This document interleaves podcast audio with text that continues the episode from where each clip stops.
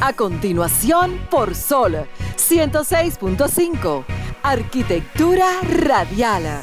Diseño, urbanismo, ingeniería y todo lo referente a la construcción. Arquitectura radial. Con los arquitectos Luis Taveras y Gleinier Morel.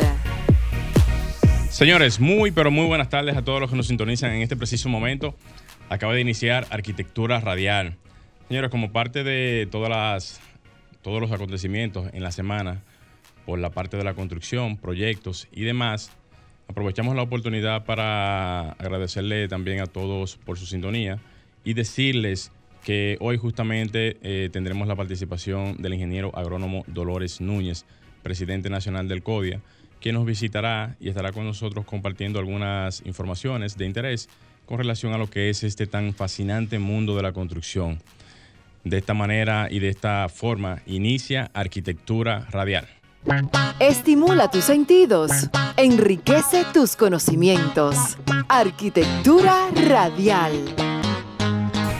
Muy buenas tardes, como bien dijo mi compañero Gleinier Morel, sean todos bienvenidos a este subprograma Arquitectura Radial, el segundo programa del año 2022 con muchos contenidos y muchas informaciones del sector de la construcción a nivel nacional e internacional. Vamos a pasar de inmediato con la frase de apertura, porque tenemos en nuestro primer bloque a una invitada, amiga nuestra de hace mucho tiempo, que teníamos tiempo sin verla. Entonces hoy nos trae buenas noticias. Miren, la frase dice de la siguiente manera. El papel social legítimo de la arquitectura y por tanto del arquitecto es dar carácter a un lugar, darle profundidad, imaginarlo e inventar una vida que resalte su espíritu. Jean Nouvel. Excelente. Excelente. Eso es Eh, arquitectura. Eso. Oye, hasta se siente cuando se expresa en las palabras. Eso también depende de quién lo diga, usted sabe. Está bueno, está bueno. Está tremendo, bueno, tremendo. bueno. Muy bien, muy bien, muy Lo bien. invito a todos a buscar sus obras. Está el Museo Louvre en Abu Dhabi, está el Museo Doha en Qatar y está el Hotel Resort en Arabia Saudí, entre una montaña. Están cavando una montaña para hacer un hotel ahí dentro. Ese no es un proyecto que está. Hay un proyecto parecido también, me parece, en China. Había un proyecto parecido, como del- de- detrás de una cascada. Había un proyecto parecido así. Mm. Yo no sé si se realizó, pero yo sé que en un momento hasta lo, veo- lo, hemos, lo hemos comentado. Hay uno, ¿Te acuerdas uno que es, pero está en un derricadero. En- un risco. Sí, en un Sí, risco, exactamente. sí. Pero este están cavando la montaña para hacer el, el resort ahí dentro. Wow. Impresionante Increíble. eso. Bueno, vamos a pasar de inmediato con nuestra primera invitada de la tarde. Ella es Marta.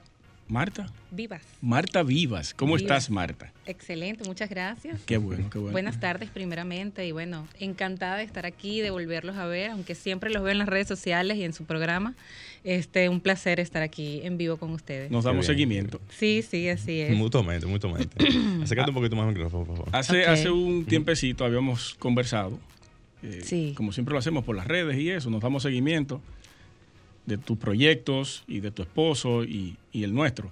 Claro. Entonces, están trabajando a- ahora actualmente en uno nuevo. ¿De qué trata eso? Sí, actualmente estamos en, en un proyecto de trabajos de instalación, ¿verdad? Suministro, instalación en aluminio y cristal, todo este tema de la carpintería arquitectónica moderna, Wow. que está muy tendencia ahora Mira ese mismo. concepto. Carpintería arquitectónica, muy bien. Sí, entonces hemos realizado ya desde hace cuatro años, ¿verdad? Aquí en el país varios proyectos eh, para importantes supermercados y fachadas también Sí. arquitectónicas, muy bonitas, muy boner- modernas.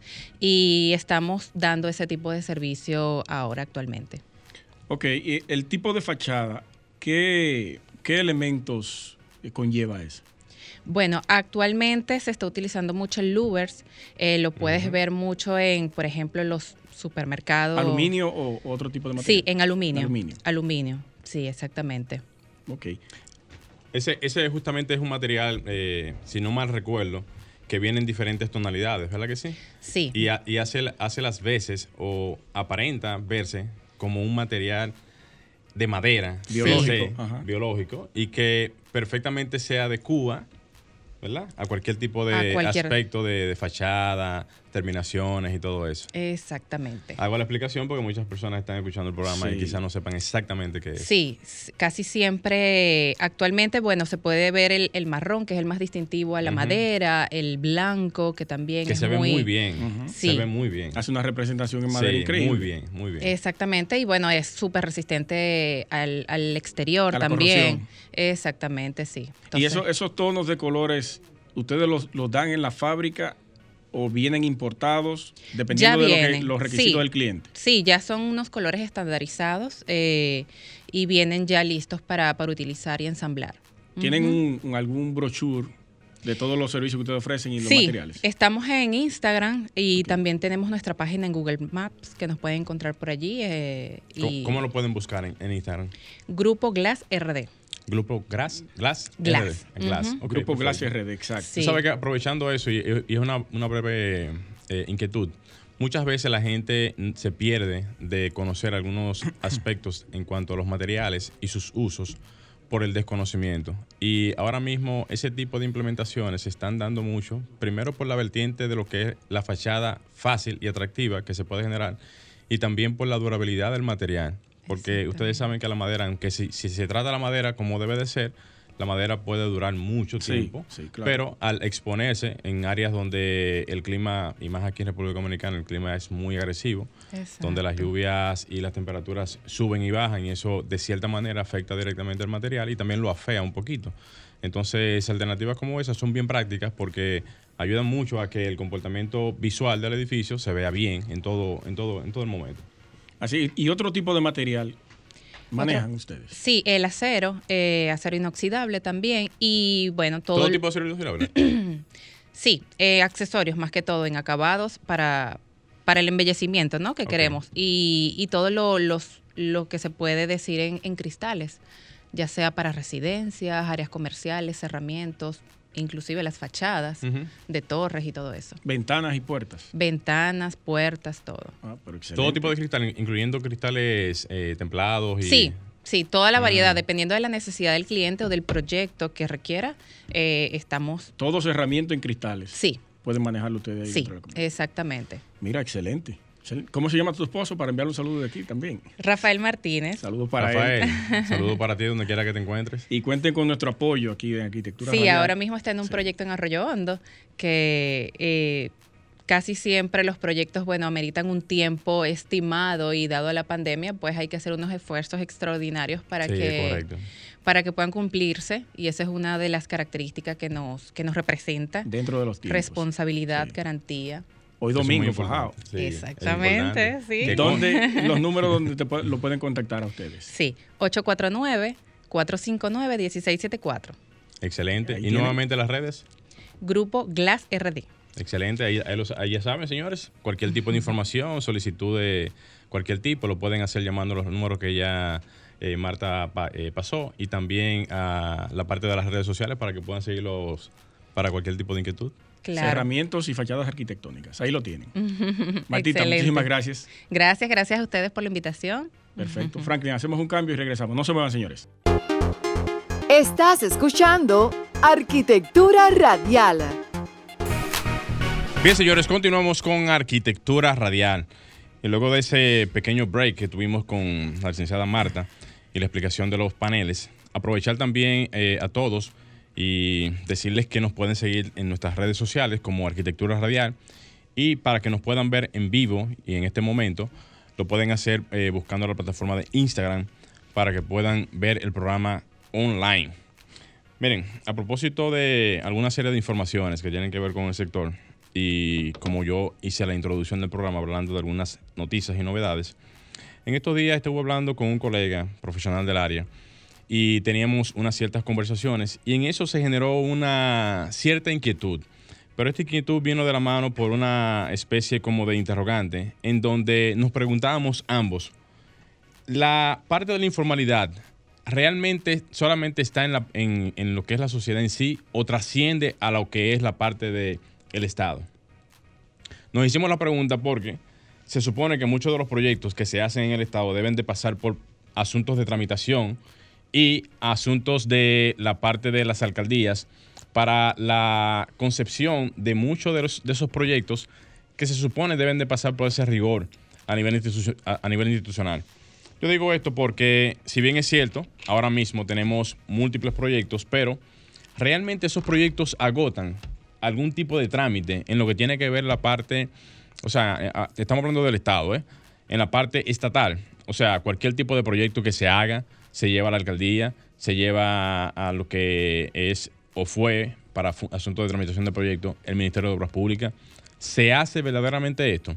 Yo pongo el interrogante es porque eh, es interesante saber este tipo de informaciones porque no hace mucho el ingeniero Reyes Madera hizo un levantamiento de casi todas las escuelas eh, aquí en el país, en donde ese mismo levantamiento arrojó que muchas de ellas no contaban con algunas actualizaciones en términos de la parte estructural y que muchas de ellas tenían que acoplarse específicamente a los terrenos en donde se construyeron todas esas escuelas y así sucesivamente. De igual manera también para lo que son los proyectos de puentes y carreteras. O sea, se hacen estudios verdaderamente de lo que es la parte de, suelos. Entiendo que sí, porque son proyectos bastante importantes. Pero el tipo de tramitación que se hace para eso, ¿se ejecuta como tal? O sea, ese tipo de cosas son las que tenemos que hacernos las preguntas para ver si desde el mismo Estado dominicano estamos teniendo los procedimientos como tal. Porque lo que más nos conviene a nosotros como país, como eh, ente profesional y para cuidar lo que tiene que ver con nuestro entorno, es que todas las, las, o sea, todos los proyectos puedan pasar por ese filtro de inspección para lo que son las, las, las burocracias internas que se hacen a nivel de lo que son los procedimientos constructivos. Esto es importante investigarlo y saberlo de manos directamente de algunos de los que manejan este tipo de informaciones en las instituciones públicas, porque si bien es cierto, ahora vamos a tener un nuevo Ministerio de la Vivienda, que esperamos en su momento podamos tener la presencia del nuevo ministro de la Vivienda o el primer ministro de la Vivienda, el ingeniero Carlos Bonilla, aquí en el programa, para que nos pueda hablar un poquito, no solamente del mismo ministerio, sino qué vamos a tener a nivel de lo que son las nuevas iniciativas que se van a tener o los nuevos proyectos o cómo se va a encaminar este tan importante ministerio en lo que tiene que ver la parte de la construcción y no solamente construcción a nivel eh, privada, sino también pública. ¿Cómo se van a tramitar los proyectos a nivel público en el sentido específico de tantos eh, ministerios y tantos proyectos que se hacen a nivel nacional? En donde yo entiendo, porque tampoco tengo la información completamente eh, verificada, pero sí yo sé que hay muchos proyectos que se hacen que no pasan por ese filtro que todos ellos puedan estar directamente relacionados con la parte de verificación de proyectos, verificación de planos, verificación de todos los procesos que se deben de agotar para que estos eh, esos, proyectos, vaya la, redundancia, puedan ser tramitados de una manera eficiente y como debe de ser en el Estado Dominicano. Franklin, vamos a hacer un pequeño cambio para darle paso al comentario del arquitecto Luis Averas. Estimula tus sentidos, enriquece tus conocimientos. Arquitectura radial. Miren, señores, en el sector de la arquitectura, como arquitectos, no todos, no todo, perdón, es color de rosa. Mucha gente cree que ser arquitecto, tener la profesión de arquitectura, ya uno de por default ya tiene dinero, pero no. Lo digo porque tanto aquí como en cualquier parte del mundo, la profesión de arquitecto tuvo un reconocimiento muy tarde. Recuerden que el domingo pasado eh, hablé sobre un ingeniero puertorriqueño que vino al país por una situación de una carretera en Asua, pero por falta de profesionales de la arquitectura en el país, se le otorgó varias obras en la zona colonial de viviendas y edificaciones para que él las ejecutara y las diseñara. Eh, dentro de ellas está el edificio Vaquero, uno de los más emblemáticos en la zona colonial. En otros países, como en Estados Unidos, fue tan fácil reconocer, o no fue tan fácil reconocer, la profesión de la arquitectura, tanto así que para el año 1960, solo aproximadamente 60 negros fueron catalogados como arquitectos certificados en el país. Y muchos de sus edificios han sido desde entonces demolidos y radicalmente transformados. Aunque las condiciones hayan cambiado hasta el momento, pero muchos sienten que todavía le falta mucho por recorrer. Y quiero hacer o quiero nombrarles un listado de algunos arquitectos que, que honra, que se honran en este listado, notables del siglo pasado, 1900. Empezando por Paul William, 1884-1980, que hizo eh, el aeropuerto o diseñó el aeropuerto internacional de Los Ángeles, más acerca o más de 2.000 viviendas en el área sur de California, un arquitecto negro. Todos los arquitectos voy a nombrar son negros. Segundo, Albert Irving, 1895 al 69, diseñó edificios para la Universidad de Howard en Washington. Eh, William Sidney Pittman fue contratado para, para que diseñara varios edificios importantes en Washington. Murió a los 82 años sin un peso en el bolsillo. Moses Makisak, nacido en África Occidental, fue vendido en esclavitud a William Makisak, que por, por ese comprador que se le otorga el apellido a, o se le otorgaba el apellido a esos esclavos, aprendió a ser maestro constructor, luego se unió con su hermano Calvin y formaron una firma de arquitectura donde realizaron miles de instalaciones eh, o diseñaron miles de instalaciones. Norma Marrick fue la primera mujer negra en convertirse en arquitecta autorizada en los Estados Unidos. También fue la primera mujer negra eh, en ser honrada por el comportamiento al compañerismo en el Instituto Americano de Arquitectura, la AIA. Eh, también está Julia Abel, 1881-1950, fue uno de los principales arquitectos americanos, pero él nunca firmó su trabajo y públicamente no fue reconocido. Actualmente los dibujos arquitectónicos, arquitectónicos originales de este arquitecto han sido descritos como obras de arte. Jewel Watson, primer arquitecto negro en ser certificado en Nueva York y el primer afroamericano en pertenecer al Instituto Americano de Arquitectura en Estados Unidos. Clarence Wigning, 1883-1967, eh, fue el primer arquitecto afroamericano en ser certificado en Minnesota y el primer arquitecto afroamericano en Estados Unidos en ser el municipalista de ese país. Louis Bellinger, durante más de cuatro, cuatro, durante más de un cuarto del siglo pasado, Bellinger diseñó edificios claves en Pittsburgh, Pensilvania, Lamentablemente, solo pocos de sus edificios han sobrevivido y todos han sido totalmente modificados. O sea, que han querido borrar la huella de estos arquitectos negros en Estados Unidos. Y por último, John Brent, que fue el primer afroamericano en hacerse arquitecto profesional en Buffalo, Nueva York, diseñó Buffalo's Michigan Avenue. El edificio se hizo un centro cultural para la comunidad negra de Buffalo. Pero no solo en Estados Unidos. En Londres, recientemente, para el año 2020, el, marco del Consejo Southwark lanzó un concurso hacia el interior de Londres, donde se comprometió a entregar 11.000 nuevas viviendas de carácter ecológico para el 2043.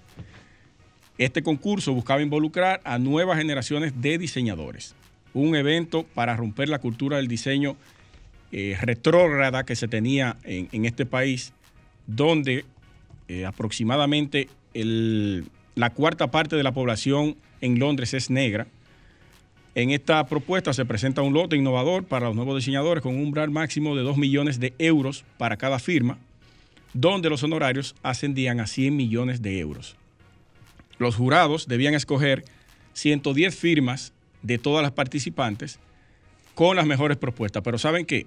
de esas 110 que eligieron, no había una sola que la dirigiera una persona de color negra. Han tratado de hacer documentos contra la lucha de la discriminación racial de la construcción en este país, pero todavía no han dado pie con bola. En Estados Unidos, siguiendo el movimiento de los derechos civiles de la década del 1960, varios estados adoptaron el principio de apartar los contratos para empresas de propiedades minoritarias. Oigan qué interesante eso. La ciudad de Atlanta, por ejemplo, exige el 27% de los contratos de construcción que deben ir a empresas minoritarias, mientras que el gobierno federal mantiene el objetivo de que el 5% por lo menos de los contratos del Estado vaya a las pequeñas empresas con desventajas. Y eso es algo significativo y que debiéramos nosotros tomarlo en cuenta aquí para ponerlo en práctica, porque aquí hay muchas empresas pequeñas que están siendo eh, dadas de lado por su incapacidad ante monstruos empresarios de la de arquitectura que los desplazan sin piedad. En mi episodio número 56 de, mi podcast, LACT Arquitectura. Lo invito a todos a buscarlo y, suscribirse si, si el contenido les parece interesante. Ahí yo hablo sobre el premio Pritzker y su origen. El Pritzker es, eh, está denominado como el Nobel de Arquitectura, fundado en el 1979 por la familia Hyatt, una familia de renombre de hoteles. Se le otorga el primer Pritzker en 1979 al arquitecto Philip Johnson, bien merecido, color blanco. Para el 1980 muere el primer arquitecto que yo mencioné del listado, Paul Williams, con muchísimo, eh, ¿cómo se dice? Eh, eh, muchísima, wow, se me fue la palabra. De renombre, no, no, de renombre, con mucha categoría para ser incluso nominado para esta premiación y no se le dominó ni siquiera. Ahí tenemos también actualmente a Francis Queré, un afroamericano, y también tenemos a David Ayer, otro afroamericano, que no han sido ni siquiera, ni siquiera, señores, nominados para esta premiación. No hay, desde el 1979 hasta el 2021, un solo arquitecto que haya podido ganar, un solo arquitecto negro que haya podido ganar este premio en el mundo. Yo estoy llegando a la conclusión, con todo lo que he venido leyendo, y esta documentación me faltó muchísima información, pero no la puedo desarrollar aquí, que eh, acerca de ese comportamiento de las autoridades y la exclusión en la participación por temas raciales en arquitectura, que nuestro país está entre los más justos e igualitarios en la participación del sector de la arquitectura. Franklin, vamos a hacer un cambio y regresamos con nuestro invitado. Estás escuchando Arquitectura Radial. Bien, señores, continuamos en Arquitectura Radial. Ya tenemos ya la participación aquí del ingeniero Dolores Núñez, presidente nacional del CODIA, quien está con nosotros aquí la tarde de hoy para compartir con ustedes y la audiencia de Arquitectura Radial muchas, pero muchas informaciones en la tarde de hoy. Con él también nos, eh, o sea, también de paso, está aquí el ingeniero Carlos Mendoza, coordinador nacional de lo que es la parte del 59 aniversario de lo que es el CODIA a nivel histórico de sus tantas y tantas ocasiones. 59 años tiene el código. Sí, 59 aniversario. Entonces, con esta introducción, señores, le damos un fuerte, pero fuerte aplauso a ambos en la tarde de hoy. Bienvenidos, Bienvenidos, señores. Bien, buenas tardes, arquitecto Luis Taveras. Buenas tardes a mi amigo y compañero de Asamblea de Representantes, Glenny Morel. Buenas tardes para todos los soloyentes para nosotros es un gran placer, un gran honor estar aquí en este prestigioso programa. Y arquioyentes. Y arquioyentes. Muy especialmente, yo recuerdo que en el proceso de la campaña tuve la oportunidad y el gusto de venir a este prestigioso programa. Aquí se hizo el lanzamiento de nuestra candidatura a nivel nacional. Ganamos las elecciones, gracias a Dios y a ustedes y de verdad que volver aquí como presidente del Colegio Dominicano de Ingenieros, Arquitectos y Hermesores Código para mí es un gran honor y un gran placer, de verdad que sí. Así que estamos prestos y dispuestos para contestar las preguntas formuladas por ustedes. Excelente. Lo prometido es deuda. Así eso, es. Eso es correcto. Y agradecerle por la participación de hoy, ya que, como usted lo dijo ya hace poco, eso fue también en su momento una disposición suya para venir aquí luego que ya tomara posesión en lo que es el CODIA. Hablando de eso, eh, sería, sería oportuno que hablemos un poco de lo que es la semana aniversario de lo que es el CODIA, ya que históricamente el CODIA cada año hace uso de, la semana aniversario para exponer una serie de, exposiciones, de asuntos que tienen que ver con la parte de la ingeniería, la arquitectura y demás. ¿Y por qué no que sean de sus propias palabras? Sí, cómo no. Mire, el Colegio Dominicano de Ingenieros, Arquitectos y Agrimensores se complace en celebrar su 59 eh, aniversario. El colegio se funda el 11 de enero del año 1963 y estamos realizando nuestra semana aniversaria. Nuestra semana aniversaria comenzó ayer, donde tuvimos la celebración de la Asamblea de Representantes a nivel nacional. Luego había una exposición de diferentes stands que habían en el lugar, en, nuestra, en nuestro colegio. En el día de hoy ya venimos de participar en en el rally caminata que se inició a las 7 de la mañana. Luego de ahí partimos hacia la Casa Club de nuestro Colegio Dominicano de Ingenieros, Arquitectos y Agrimensores, donde se le dio inicio a las actividades recreativas y deportivas. Estuvimos ahí con los equipos de softball de la provincia de La Romana, mi provincia, la provincia de Santa Cruz del Ceibo, el Distrito Nacional, un triangular con los primeros lugares que quedaron en el torneo un tradicional torneo nacional que nosotros hacemos hace muchos años. También hay participación de las chicas del Bolicodia, en voleibol va a participar la Romana otra vez, van a participar las chicas del Distrito Nacional, las, las codianas de San Juan de la Maguana no pudieron participar porque tenían, se le presentaron una serie de convenientes con el COVID. De aquí vamos para allá, también hoy tenemos celebraciones de torneo dominó, billar y ajedrez. Eso lo vamos a celebrar en nuestras oficinas centrales, calle Padre Villini número 58.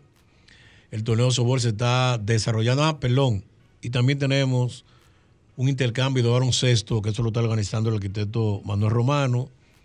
Nuestro amigo, Ventura. correcto. Manuel Romano Ventura está organizando ese, ese intercambio de baloncesto.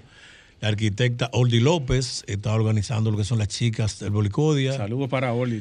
Los amigos Benny Pete Dever, eh, el ingeniero Carlos de los Santos y el ingeniero Felipe Espinal están encargados de lo que es la celebración del triangular de softball que estamos realizando. El torneo de ajedrez, eh, billar y dominó, eso lo está en, eh, eh, está al frente de esa actividad el ingeniero Marino Estrella, no va a tener una participación activa por problemas que se presentaron, por él dejó un representante. Inmediatamente salgamos de aquí, iremos a darle el apoyo a todas y cada una de esas actividades. Y nosotros hacemos un llamado que no solamente son las actividades recreativas y deportivas. A partir de mañana hay una serie de actividades técnico-científicas donde realmente habrán disertaciones interesantísimas, habrán participaciones de distinguidos funcionarios, distinguidos colegiados también, que nos acompañarán. Es importante. Pero para esa parte yo quiero que sea el ingeniero Carlos Mendoza, quien es el coordinador de la semana aniversaria y que le dé las explicaciones de las demás actividades que quedan para el día. Solamente yo quiero concluir en dos partes. El próximo sábado, Glenn, me gustaría, y si el arquitecto me puede acompañar, nosotros tenemos una actividad en Santiago Los Caballeros, donde vamos a celebrar la mesa del agua y la situación de la cuenca hidrográfica Yaque del Norte. Ahí va a haber una presentación de todas las coras en la República Dominicana, llámese Cora, Cora, Corazán, Cora Plata, llámese CAS, Cora Plata, Cora Avo, Cuarón, de mi provincia de la Romana, Coraboca, de Boca Chico, en fin, todas las coras. Y los participantes van a ser el ingeniero Olmedo Cava, director general del INDRI.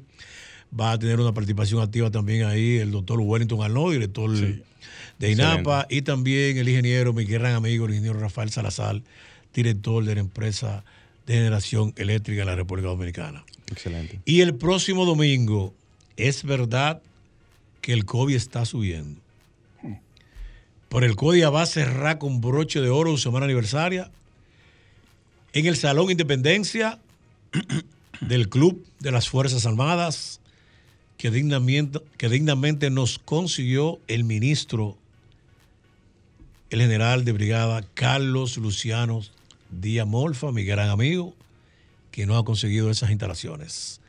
Ahí se va a bailar a partir de las 6 de la tarde. Una fiesta. Con la orquesta de Ruby Pérez. Le hacemos un llamado a todos los colegiados y colegiadas que nos acompañen en todas las actividades que apoyen su gremio. Tenemos eh, actividades interesantes que yo quiero que sea el ingeniero Carlos Mendoza que le dé la siguiente información de lo que será el cronograma que tendremos en esta semana. Excelente. Adelante, ingeniero. Gracias, el arquitecto Luis Tavares. Taveras. Y al arquitecto Glenier Moreno.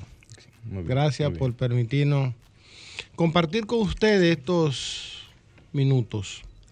Bueno, miren, nosotros hemos estructurado un programa un tanto diferente a los programas tradicionales de la celebración de los aniversarios de nuestro gremio.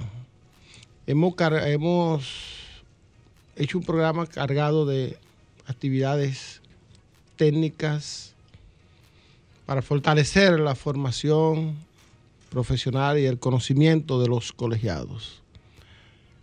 También este programa contiene seminarios, contiene mesas de trabajo, muchas conferencias interesantes sobre temas importantes y de negocio para los ingenieros, arquitectos y agrimensores, entre deporte, ya lo señalaba el ingeniero presidente, entretenimientos. Esta tarde, por ejemplo, tenemos una fiesta para con motivo a todos los codianistas, con motivo de los Santos Reyes. Sé que ha sido un programa diverso que no ha, que, en el que buscamos la integración de todas las ramas de, los ingenieros, arquitectos, agrimensores y de las ramas afines, incluyendo la familia, concluyendo con la actividad festiva que señalaba el ingeniero Dolores Núñez. Yo quiero destacar, como mismo Dolores destacó la mesa del agua, yo quiero destacar el miércoles 10 eh, de enero. Tenemos un seminario que se iniciará a partir de las 9 de la mañana. El lunes 10, de, el miércoles, estamos a, 12, Miércoles 12, 12. 12. Miércoles 12. 12. Tenemos un seminario en nuestra instalación en el cual nosotros hemos puesto como tema en la mesa la transparencia de los fondos públicos en los gremios profesionales. Porque es un tema que a nosotros nos, nos, llama la atención y es lo que hemos llevado al colegio en esta gestión. En ese seminario participarán como exponentes la Cámara de Cuentas, el presidente de la Cámara de Cuentas, estará el director de director nacional de presupuesto, ya confirmado su participación. También nos acompañará la doctora Milagro Ortibó de Ética Gubernamental. Y nos acompañará también el director, el señor Pimentel, director Compras y contrataciones. De compras y contrataciones. Son la gente encargada de vigilar las transparencias de los fondos públicos. públicos y queremos que también lleguen hasta los gremios profesionales. Y hemos invitado, y tenemos como invitados especiales, bueno, el Colegio Dominicano de Ingenieros como anfitrión, la, la Asociación, el Colegio Dominicano de Médicos, Colegio Médico Dominicano, perdón. Tenemos también a la Asociación Dominicana de Profesores, al Colegio de Abogados confirmado y... Necesitan ir a eso. A los periodistas, ¿verdad? bueno, porque bueno, confirmó su presidente su participación. Entonces, en este seminario, nosotros pretendemos tener una discusión sobre los niveles y sobre lo que aspiramos nosotros y que aspira esta nueva administración sobre las transparencias en el uso de los Ese evento es sumamente importante, sumamente importante. Sí. Eh, y pretendemos incluso firmar, si es, si, es posible, firmar un compromiso. En el cual el CODIA está en la mejor posición. Excelente. Yo pienso que con esa información eh, tenemos un breve o amplio esquema de lo que sería la semana aniversario. En ese sentido, vamos a hacer una pequeña pausa para retornar brevemente y así entonces entrar con unos temas eh, diferentes a lo que ya hemos tocado. ¿De acuerdo? Muy bien. Estás escuchando Arquitectura Radial. Ya volvemos. Estimula tus sentidos, enriquece tus conocimientos. Arquitectura Radial. Muy bien, señores, continuamos en Arquitectura Radial y seguimos conversando con nuestro invitado de la tarde, el ingeniero Dolores Núñez, presidente nacional del CODIA. Ingeniero, eh, luego de esa exposición bien explicada, bien expuesta sobre la semana aniversaria del CODIA. Vamos a pasar a algunos temas importantes que que le atañen a, a los miembros ¿Cómo no? ¿Cómo no? de- del CODIA, incluyéndome a mí. Cuando usted tomó posesión eh, el pasado mes de agosto, eh, hizo un anuncio, una rueda de prensa, acerca de unas deudas que había encontrado dentro del gremio y unas cuentas en cero, luego de que transcurriera la gestión de, pasada. Entonces, ¿qué ha ocurrido con eso? ¿Qué ha pasado con ese tema? Bueno, mira, yo quiero ser una persona ecuánime, una persona considerada con mis colegas y con mis amigos de las pasadas gestiones que pasaron por el CODIA. El CODIA nosotros encontramos una deuda extraordinariamente alta, de alrededor de 23 millones de pesos. Es mucho. Pero no le podemos achacar esa, esa deuda a la gestión pasada solamente, a todas las gestiones que pasaron. Pero Pero una yo- deuda histórica entonces. Sí, pero yo de soy de lo que digo que las elecciones pasaron el pasado 6 de agosto. Dios nos dio la oportunidad de ganar las elecciones y el apoyo de todos los colegiados a nivel nacional, muy especialmente mi provincia, la Romana y la provincia de Santiago. Nosotros sí queremos, a partir de que asumimos el, el pasado 14 de agosto, hacer nuestra gestión, una gestión con decencia, con transparencia e institucionalidad, que fue lo que vendimos en la campaña. Sí, eso no lo cuestionamos. Sino, ¿qué va a pasar con esa deuda No, y, y las cuentas en cero? no, no, no. No hay ningún tipo de repercusión No, no, no, no. Nosotros seguimos trabajando normal. Ya yo no puedo cargar con la cruz de lo que pasaron. Yo tengo que cargar con la cruz mía. Pero Ahora, entonces yo- vamos a seguir en lo mismo. Yo lo que creo, no, no, no, ahí voy. gremio. Ah, No, no, ahí voy. El que Yo va a venir va a encontrar la misma no, deuda. No, no, yo lo que creo es. No, nosotros hemos ido pagando.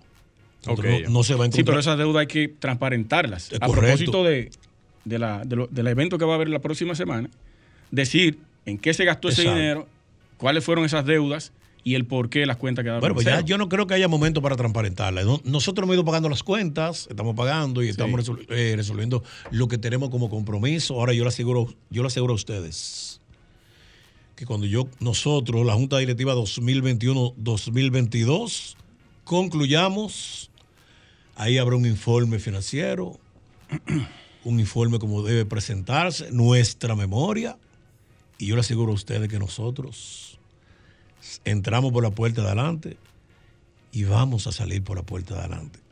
Hacerle un llamado a nuestra clase profesional que el Colegio Dominicano de Ingenieros, Arquitectos y Agrimensores CODIA, el próximo martes 11, cumple 59 años de fundado. Se fundó en el, el año 1963. Y decirle a los amigos soloyentes y arquioyentes de que realmente nosotros tenemos que emular el gesto de esos distinguidos e ilustres profesionales que creyeron en formar un colegio sólido, un colegio fuerte, que vaya en defensa de la clase profe- profesional y sobre todo de los ingenieros, los arquitectos y A propósito de, eso, de la fundación, eh, para la modificación de... Ahí va yo justamente. El, tema de la modificación de los estatutos a nivel de los dos años que se están proponiendo de Sí. hace tiempo para el periodo presidencial del CODIA y también algunas adecuaciones a lo que es la ley del CODIA que tiene mucho tiempo Porque sin cambiarse y, muchas de las cosas que tiene ya la ley ya están obsoletas desde el punto de vista de su uso y que amerita una buena oportunidad para actualización. Porque usted sabe, ingeniero, y me imagino que le llegan informaciones, que hay muchos miembros, ingenieros también por aquí, que no se sienten identificados. No importa el presidente que llegue, no importa la directiva que llegue. Y el discurso de todos en campaña es, nosotros vamos a hacer que los miembros lleguen al... Correcto. Y eso no ocurre. Al contrario, se van alejando más. Sí, mire, nosotros cuando cumplimos un mes visitamos el Congreso Nacional. Visitamos al honorable presidente del Senado de la República, el ingeniero Eduardo Estrella, expresidente de la Regional Norte, y lo visitamos con ese interés de la modificación de la ley 6160 que nos crea. Euclides Sánchez creo que frenó eso. ¿eh? Ay, no, no, yo no quiero buscar culpables. Nosotros estamos trabajando. Él nos prometió, él nos prometió que nosotros vamos, porque, claro, el el- la modificación de la ley tiene varios artículos. Hay uno que dice que el ingeniero colegiado pague sin estar al día. Hay muchos que entienden que no, que, que yo estoy de acuerdo que hay que ponerse al día para, para por lo menos poder votar. Totalmente. Claro. Son 100 pesos que se pagan Sí, mensual. eso, eso, eso es algo. ¿Verdad? Está que se lleve de un año a dos años. Exactamente. Está de que los presidentes regionales sean coordinadores, que hay un solo presidente a nivel nacional. Hay como tres o cuatro articulados que se están viendo. Pero nosotros, él se comprometió con nosotros. Hay varios senadores que son ingenieros y varios senadores que son diputados, diputados que son ingenieros.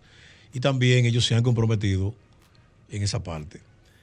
Pero yo quiero decirle algo, y ustedes dos lo saben.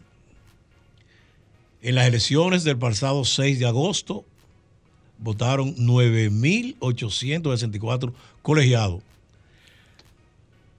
En el CODI había muchos años, aquí hay empleados, que no votaban esa cantidad. Había juntas directivas que se aumentaba con 300 y 400 votos. Nosotros fuimos legalizados con una votación ardua y que nosotros recorrimos el país, regional por regional y delegación por delegación, y realmente el recorrido valió la pena, porque los votos llegaron. ¿Usted no cree que no se quiere modificar o ampliar a dos años por miedo a que el presidente del CODIA se fortalezca? No, Porque no, este no gremio creo. es uno de los más poderosos del país. Eso no, no, es correcto. claro, eso es correctísimo. Eso es no hay correcto. un gremio Más fuerte que el código. más fuerte que el Colegio Dominicano de hay, Ingenieros. sin denostar a ningún otro. Eso Yo creo que el correcto, miedo a correcto. modificar eso. Sin, como dice Gleinier, sin modificar a nadie. Ahora bien, ¿qué es lo que yo creo? El único gremio que tiene un periodo de un año es el Colegio Dominicano de Ingenieros Conservadores. el Bueno, y la Cámara de Diputados y la Cámara de, de Senadores de la Presidencia. Pero yo creo que ya en los tiempos modernos de la tecnología de punta, yo pienso que todos los gremios deben tener dos años de gestión codiana. Yo no creo que sea que se le coja miedo a los presidentes. Nosotros llegamos, reitero, dándole siempre las gracias a Dios. Es más fácil manipularlo como lo hacía anterior. y a todos los colegas que nos apoyaron en el país entero. Ya y, no tenemos que ir, ingeniero. Sí. y de verdad que Ah, caramba. que Nada, eh, darle las gracias.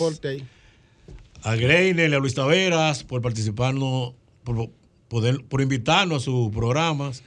Y de verdad que nos sentimos honrados y complacidos. Y finalmente hacer un llamado a todos los ingenieros, arquitectos y agrimensores de la República Dominicana que nos acompañen a partir de esta tarde. El día de hoy hemos estado trabajando en todas las actividades y que concluimos el pasado domingo con una actividad festiva en el Ministerio de las Fuerzas Armadas, en el Salón Independencia, con ese gran cantante Rubí Pérez. Excelente. Eh, Quería hacer un breve aporte, si, Sí, si me lo pero permite. 10, 15 segundos. 15 segundos, Mire, esa ley que, que crea el Colegio Dominicano de Ingenieros, Arquitectos y Agrimensores, aun cuando es una ley de 1963, conserva conquistas importantes que hay que conservarla en la modificación. No, Es que no todo. No, no, no es Eh, todo. exacto. Solamente O sea, lo, lo- Hay que estar claro en ese sí, sí, no, que sí hay solamente que cambiar, algunos pero hay puntos. otros que hay que Solo- dejarlo. Y Exacto. una que le voy a señalar únicamente es la obligatoriedad de que en todas las obras públicas y privadas sean dirigidas por un ingeniero. Eso es correcto. Eso es arquitecto correcto. Muy bien, muy bien. Señores, hasta aquí Arquitectura Radial. Gracias a todos por su sintonía. Nos vemos la próxima semana. Luis Taveras, Franklin Tibucho en los controles y un servidor, Gleiner Morel. Hasta la próxima, señores. Y hasta aquí, Arquitectura Radial, con Luis Taveras y Gleinier Morel, por Sol 106.5.